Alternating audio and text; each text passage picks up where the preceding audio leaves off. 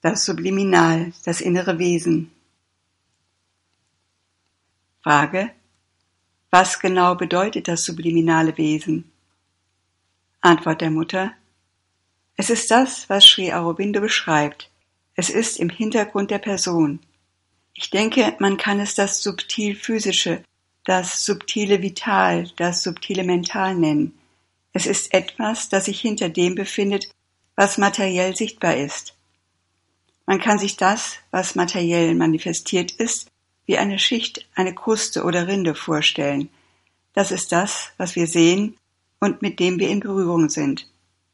Und diese Schicht umhüllt etwas, sie enthüllt oder drückt etwas aus, das feiner ist und ihr als Unterstützung dient.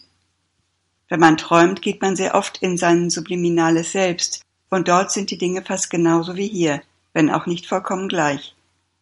Es gibt eine große Ähnlichkeit, und doch ist da ein Unterschied zu hier, und gewöhnlich ist der Unterschied größer als die Ähnlichkeit. Man hat den Eindruck, dass man in etwas hineingeht, das unermesslich ist, und man hat zum Beispiel das Gefühl, dass man dort mehr tun kann, dass man mehr weiß, dass man eine Macht und eine Hellsichtigkeit besitzt, die man im normalen Bewusstsein nicht hat. Während man träumt, hat man den Eindruck, dass man viel mehr Dinge weiß, als wenn man wach ist. Wenn man träumt, weiß man zum Beispiel viel mehr über die verborgenen Ursachen von Dingen, darüber, was ein bestimmtes Motiv ausdrückt. All das. Man fühlt, dass man es weiß. Wenn man zum Beispiel von jemandem träumt, versteht man besser, was er denkt, was er möchte. All diese Dinge versteht man besser, als wenn man im Wachzustand Kontakt zu ihm hat. Das geschieht, wenn man in das unterschwellige subliminale Bewusstsein hineinkommt. Frage hat das Subliminal Kontakt zum Psychischen? Antwort Nicht direkt, nicht direkter als das Äußere. Wenn ihr äußerlich im normalen Bewusstsein einen Kontakt mit dem Psychischen habt, hat das Subliminale einen Kontakt mit dem Psychischen oder man kann vielmehr umgekehrt sagen. Wenn das Subliminale einen Kontakt mit dem Psychischen hat, hilft euch das, mit dem Psychischen in Berührung zu kommen, doch nicht unbedingt, nicht immer. Das hängt vom Entwicklungsgrad des Wesens ab. Es ist nicht unbedingt erleuchteter, ausgeglichener, nein, es ist feiner, weniger flach und geistlos als unser äußeres Bewusstsein. Unser äußeres Bewusstsein ist so flach, es hat keinen Tiefgang. Wie unser äußeres Auffassungsvermögen keinen Tiefgang hat, haben auch unsere Empfindungen keinen Tiefgang. All das ist gleichsam flach, glatt. Jenes hat da mehr Fülle, aber es ist nicht unbedingt wahrer. Frage. Warum ist es dann am wichtigsten? Antwort. Weil es das Innere ist. Es stützt das Äußere. Das Äußere ist nur ein Erscheinungsbild davon. Wie ich sagte, in einem Traum, wenn man dorthin geht, weiß man Dinge, die man sonst nicht weiß. Man kann Dinge tun und mit Dingen in Berührung sein, die man im Wachbewusstsein nicht kennt, weil dieses zu oberflächlich ist. Es ist wie das Innere von etwas. Das Äußere ist der Ausdruck davon, aber ein ganz oberflächlicher. Zwangsläufig sieht es dann ähnlich aus. Auf jeden Fall hat es mehr als nur eine Ähnlichkeit. Es besteht eine Identität mit dem, was wir davon von außen sehen. Wir sehen die Form, nicht wahr? Den Ausdruck. Nun, dieser Ausdruck hat zwangsläufig eine Analogie, mehr als nur eine Analogie, eine Identität mit dem, was darin ist. Wenn wir also äußerlich sehen, dass jemand über sein psychisches Wesen in völliger Unkenntnis ist, kann es ihm unmöglich innerlich völlig bewusst sein. Es kann ihm näher sein, aber es kann kein Bewusstsein vom Psychischen haben, ohne dass es sich außen widerspiegelt. Wenn es sich dem nach außen nicht ausdrückt, bedeutet das, dass es innerlich nicht wirklich fest begründet ist. Das ist vielleicht, vielleicht so etwas wie der Geschmack einer Frucht. Du siehst eine Frucht, Sie hat ein Äußeres, sie ist von einer bestimmten Farbe, sie macht auf dich einen bestimmten Eindruck, aber du kannst nicht recht wissen, was für einen Geschmack sie hat, bis du sie schmeckst, das heißt, bis du eingedrungen bist. So etwas ist das, so etwas ähnliches. Oder auch wie eine Uhr. Ich möchte bemerken, dass das ein reiner Versuch sein soll, um das klarzumachen. Es ist nicht so, es ist lediglich ein Versuch, dass das verstanden wird. Wenn du eine Uhr siehst, siehst du ein Zifferblatt und du siehst die Zeiger gehen. Wenn du aber die Uhr kennenlernen willst, musst du sie aufmachen und dann die Funktionsweise darin erkennen. So etwas ist es. Du siehst nur die Wirkung, dahinter steht eine Ursache. So etwas ist das. Die Welt, wie wir sie sehen, und unser äußeres Bewusstsein ist die Wirkung von etwas dahinter, das Sri Aurobindo das Subliminale nennt. Und selbst dies wird, wie er sagt, in Bewegung gesetzt von Impulsen, die aus dem Unterbewussten unten und aus dem Überbewussten oben kommen. Und es ist, als gliche sich das dort. Und ist es dort einmal geordnet, organisiert, drückt es sich im äußeren Bewusstsein, im gewöhnlichen Bewusstsein aus. Am besten ist es, dorthin zu gehen, Geht man einmal dorthin, versteht man, was es ist. Und das ist nicht schwierig. Man geht ständig dorthin in den Träumen. Ganz leicht, ohne Mühe. Frage. Wie versteht man, dass man dorthin gegangen ist? Antwort. Wenn man sich erinnert, versteht man. Wenn man sich an den unterschiedlichen Eindruck erinnert, den man hatte. Man hat einen bestimmten Eindruck und wenn man zurückkommt, fühlt man gleichsam ein Ausklingen. Der Eindruck ist anders. Sogar der Standpunkt, den man gegenüber den Dingen eingenommen hatte, ist anders. Nun, wenn man sich daran erinnert, versteht man. Wenn man es gewohnt ist, kann man sogar während des Sprechens oder während man etwas tut, vor allem wenn man spricht oder an etwas denkt oder über etwas nachdenkt, sehr gut eine zweite Schicht dahinter wahrnehmen, die viel großräumiger ist und wo die Dinge sich auf eine viel synthetischere, faktisch nicht verständlichere Art und Weise organisiert als im äußeren Bewusstsein.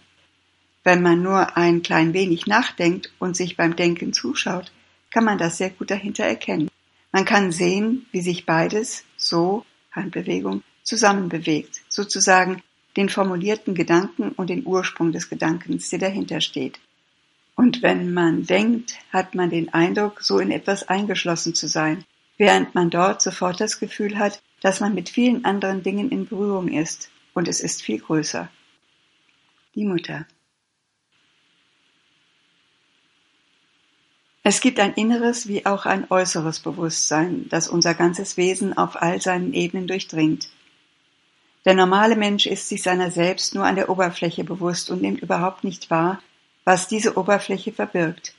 Und doch ist das, was sich an der Oberfläche befindet, das, was wir von uns kennen oder von uns zu wissen glauben und von dem wir sogar glauben, dass es alles ist, was wir sind. Nur ein kleiner Teil unseres Wesens, und der bei weitem größere Teil von uns liegt unterhalb der Oberfläche. Oder besser gesagt, er liegt hinter einem Schleier verborgen, hinter unserem vorderen Bewusstsein und ist nur durch okkultes Wissen erfahrbar. Die moderne Psychologie und die Wissenschaft der Psyche haben begonnen, ein wenig von dieser Wahrheit zu erkennen. Die materialistische Psychologie nennt diesen versteckten Teil das Unbewusste, obwohl sie in der Praxis zugibt, dass dieser Teil weit größer, viel mächtiger und tiefgründiger ist als das Oberflächen selbst. Ganz ähnlich wie die Upanishaden das Überbewusste in uns das Selbst des Schlafes genannt haben, obwohl man sagt, dass dieses Selbst des Schlafes eine unendlich viel größere Intelligenz besitzt, die allwissend, allmächtig ist, Prajna, der Ishvara. Die Wissenschaft der Psychologie nennt dieses verborgene Bewusstsein das subliminale, unterschwellige Selbst und auch hier sieht man, dass dieses subliminale Selbst über mehr Kräfte, mehr Wissen und ein weiteres Feld der Bewegungsfreiheit verfügt, als das kleinere Selbst an der Oberfläche des Bewusstseins. Aber in Wahrheit kann all das Bewusstsein, das hinter dem wachen Bewusstsein liegt, dieses Meer, von dem unser Wachbewusstsein nur eine Welle oder ein paar Wellen darstellt, nicht mit einem einzigen Ausdruck beschrieben werden, denn es ist sehr komplex. Ein Teil dieses Bewusstseins ist unterbewusst, unterhalb unseres Wachbewusstseins. Ein Teil liegt auf einer Ebene mit ihm, erstreckt sich aber viel weiter dahinter.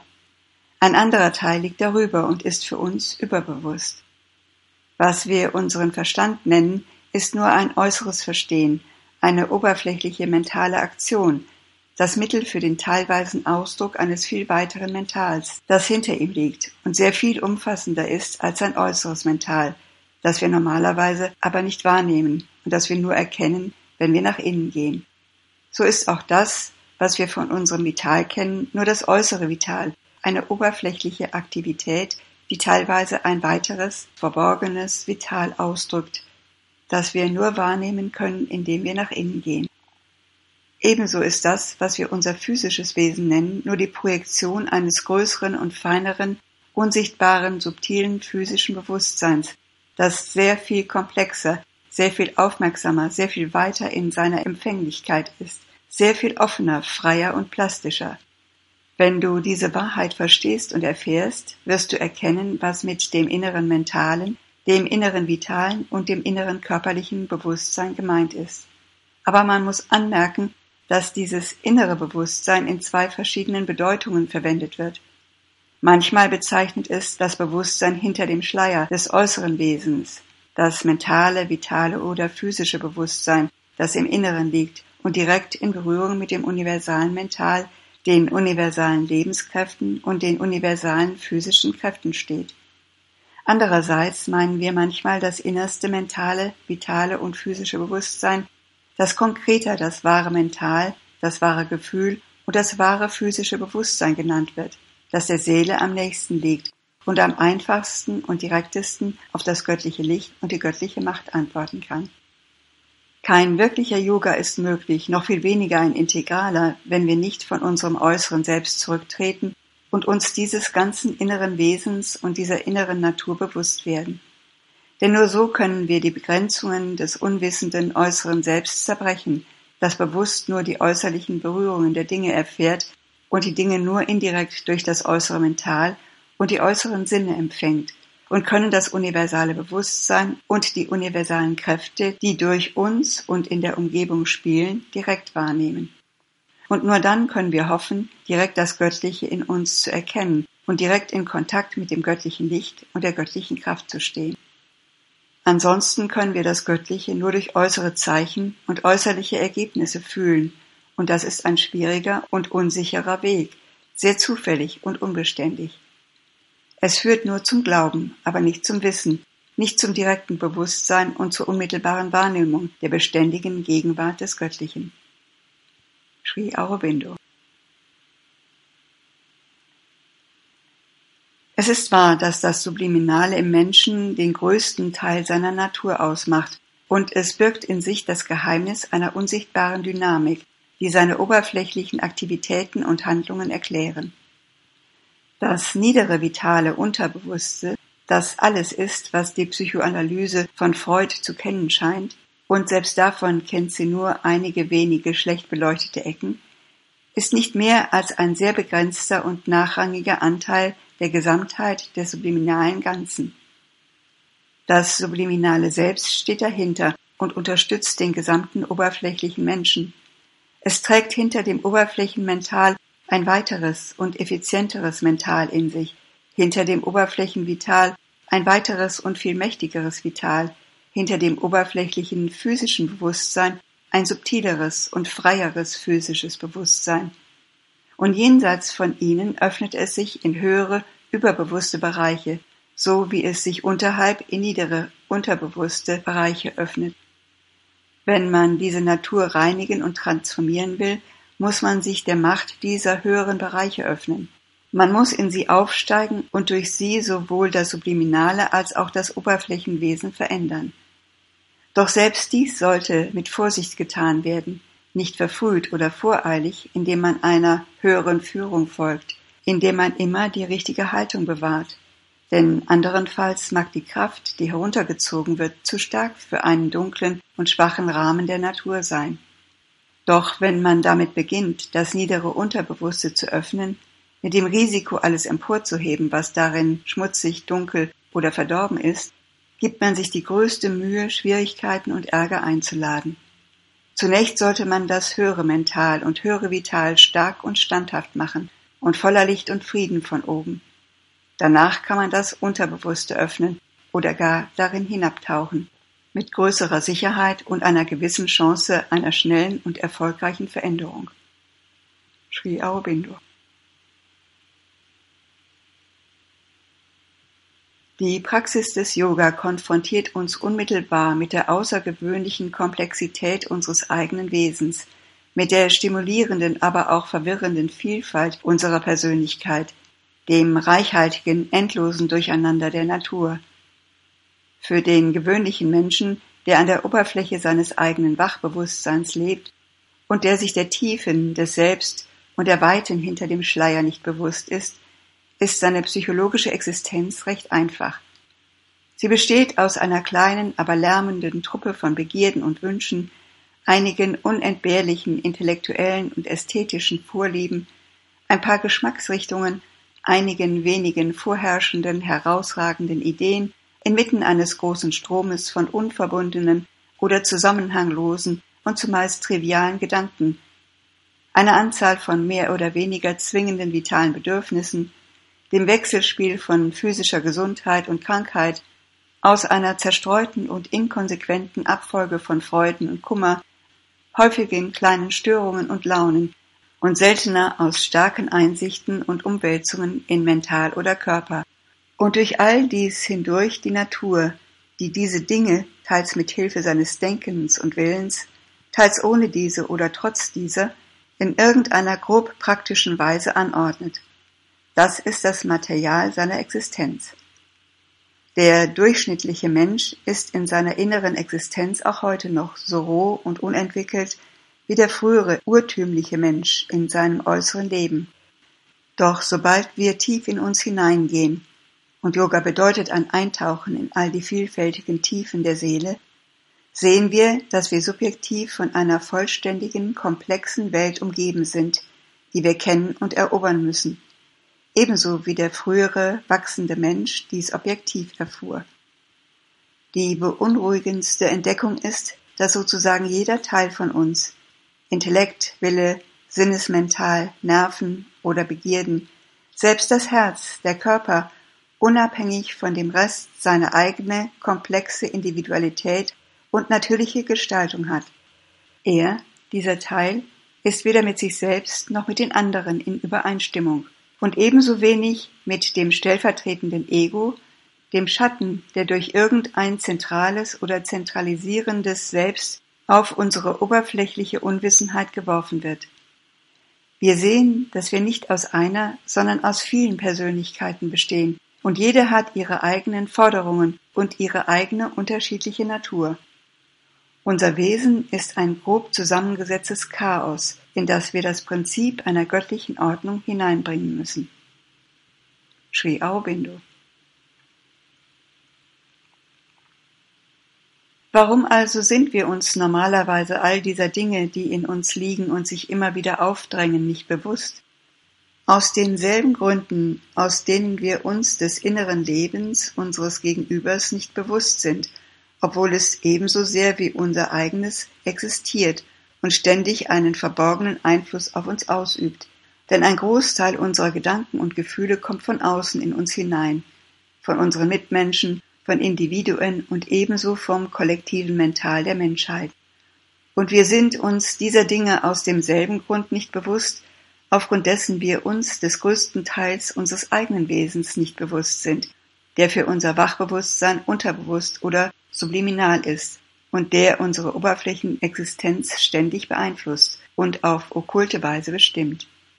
Dies geschieht, weil wir normalerweise nur unsere körperlichen Sinne verwenden und fast ausschließlich im Körper, in der physischen Vitalität und unserem physischen Mentalleben und weil die Lebenswelt nicht unmittelbar durch diese Wahrnehmungsorgane mit uns in Beziehung tritt. Dies findet in der Sprache der Upanishaden durch andere Hüllen unseres Wesens statt, durch andere Körper, wie man sie in einer späteren Terminologie bezeichnet.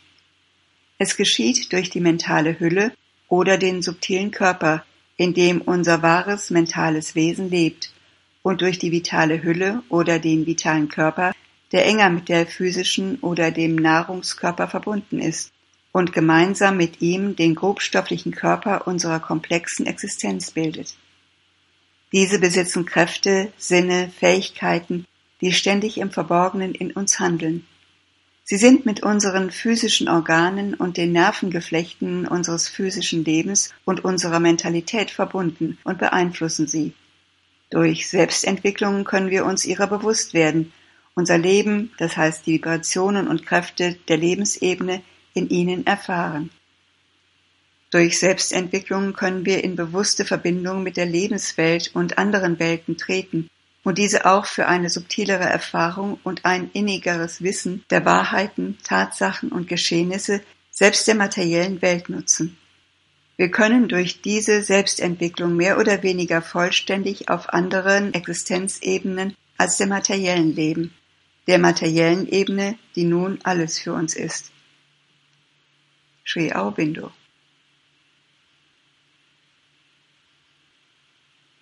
Von dort, den subliminalen Kräften, kommen all die größeren Aspirationen, Ideale, das Streben nach einem besseren Selbst und einer besseren Menschheit, ohne die der Mensch nicht mehr als ein denkendes Tier wäre. Ebenso auch das meiste an Kunst, Dichtung, Philosophie, Wissensdurst, die die Unwissenheit mildern, wenn sie sie auch noch nicht gleich beseitigen. Sri Aurobindo wenn ich das Geheimnis des Veda lese, was ich jeden Abend tue. Tatsächlich bin ich in sehr engem Kontakt mit der gesamten vedischen Welt, seitdem ich dieses Buch lese. Ich sehe Wesen, höre Worte und Sätze. Es steigt in einer Art subliminalem Bewusstsein hinauf. Viele Dinge sind aus den alten vedischen Traditionen. Die Mutter.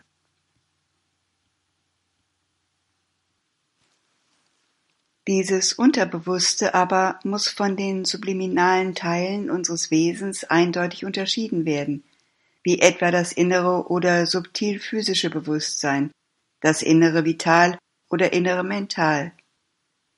Denn diese sind in keiner Weise dunkel oder unzusammenhängend oder schlecht organisiert, sie sind lediglich von unserem Oberflächenbewusstsein verborgen. Unsere Oberfläche empfängt andauernd etwas aus diesen Quellen, innere Berührungen, Mitteilungen oder Einflüsse, doch sie weiß größtenteils nicht, woher sie kommen. Sri Aurobindo Unsere Entwicklung findet zum sehr großen Teil durch ihre, den höheren Ebenen, überlegene, doch verborgene Einwirkung auf die Erdebene statt.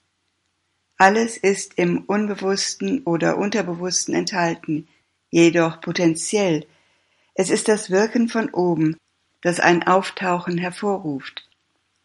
Eine Fortdauer jenes Wirkens ist notwendig, um die Weiterentwicklung der mentalen und vitalen Formen, die unsere Evolution in der stofflichen Natur annimmt, zu gestalten und zu bestimmen.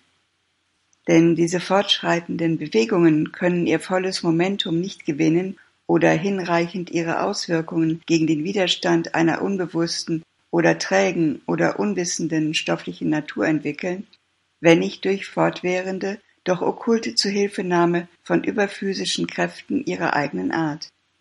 Diese Zuhilfenahme, das Wirken dieser verhüllten Verbindung findet hauptsächlich in unserem unterschwelligen, subliminalen Wesen statt und nicht an der Oberfläche.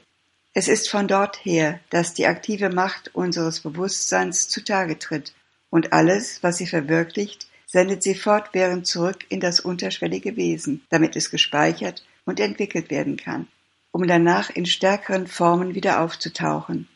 Diese Wechselwirkung zwischen unserem größeren verborgenen Wesen und unserer Oberflächenpersönlichkeit ist das hauptsächliche Geheimnis der rapiden Entwicklung, die im Menschen wirkt, wenn er einmal die niederen Stadien des in der Materie verstrickten Mentals überwunden hat. Sri Aurobindo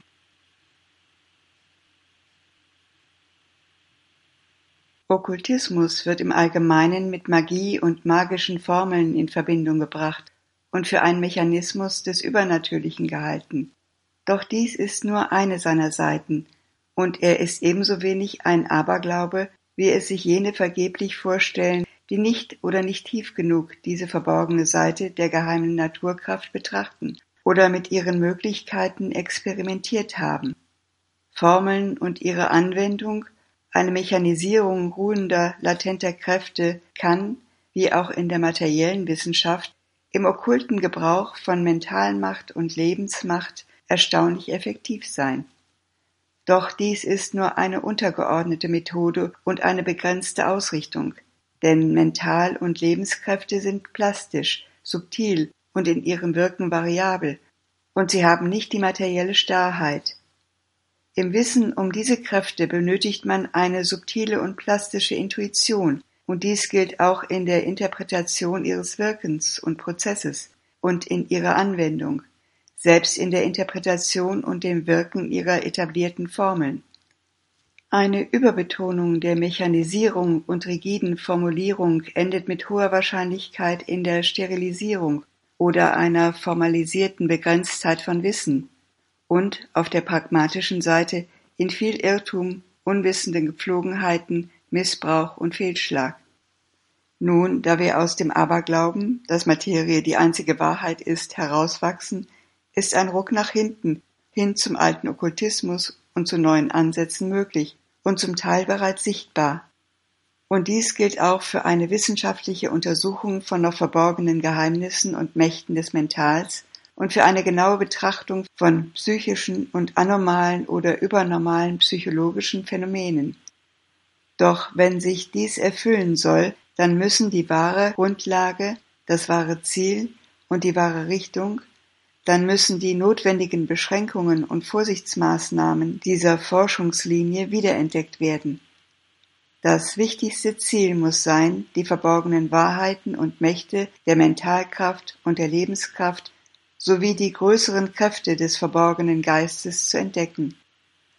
Okkulte Wissenschaft ist im Wesentlichen die Wissenschaft des Subliminalen, des Subliminalen in uns selbst und des Subliminalen in der Weltnatur. Und es ist die Wissenschaft all dessen, was in Verbindung mit dem Subliminalen steht, einschließlich des Unterbewussten und des Überbewussten. Und sie, okkulte Wissenschaft, ist der Gebrauch dieses Subliminalen als Teil des Selbstwissens und des Weltwissens und für die richtige Dynamisierung dieses Wissens. Sri Aurobindo Genaue Bilder werden im subliminalen Gedächtnis festgehalten. Alles, was subliminal ist, wird in der gewöhnlichen Psychologie als unterbewusst beschrieben, aber in unserer Psychologie kann dies nicht getan werden. Denn das Bewusstsein, das diese Bilder hält, ist ebenso genau und viel weiter und voller als unser Wach- oder Oberflächenbewusstsein. Wie also kann man es unterbewusst nennen? Bewusstes Gedächtnis nennen wir das, was, wann immer wir wollen, die Erinnerung an eine Sache nach vorne bringen kann. Es ist unter unserer Kontrolle. Das subliminale Gedächtnis kann alle Dinge behalten, sogar jene, die das mental nicht verstehen kann. Wenn du zum Beispiel jemanden Hebräisch sprechen hörst, dann kann das subliminale Gedächtnis dies behalten und es in einem anormalen Zustand, etwa in Hypnose, genau und richtig wieder hervorbringen. Das unterbewusste Gedächtnis ist ein Gedächtnis von Impressionen, von Eindrücken. Wenn sie als Traum nach oben treten, ist das Ergebnis entweder etwas Unzusammenhängendes oder etwas, das in fantasievoller Weise neu arrangiert wurde.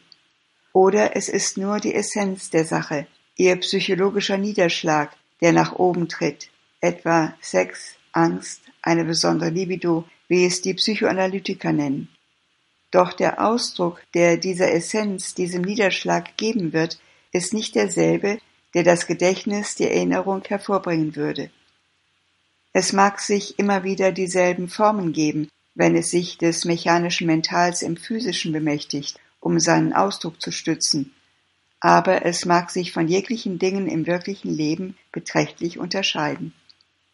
Sri Aurobindo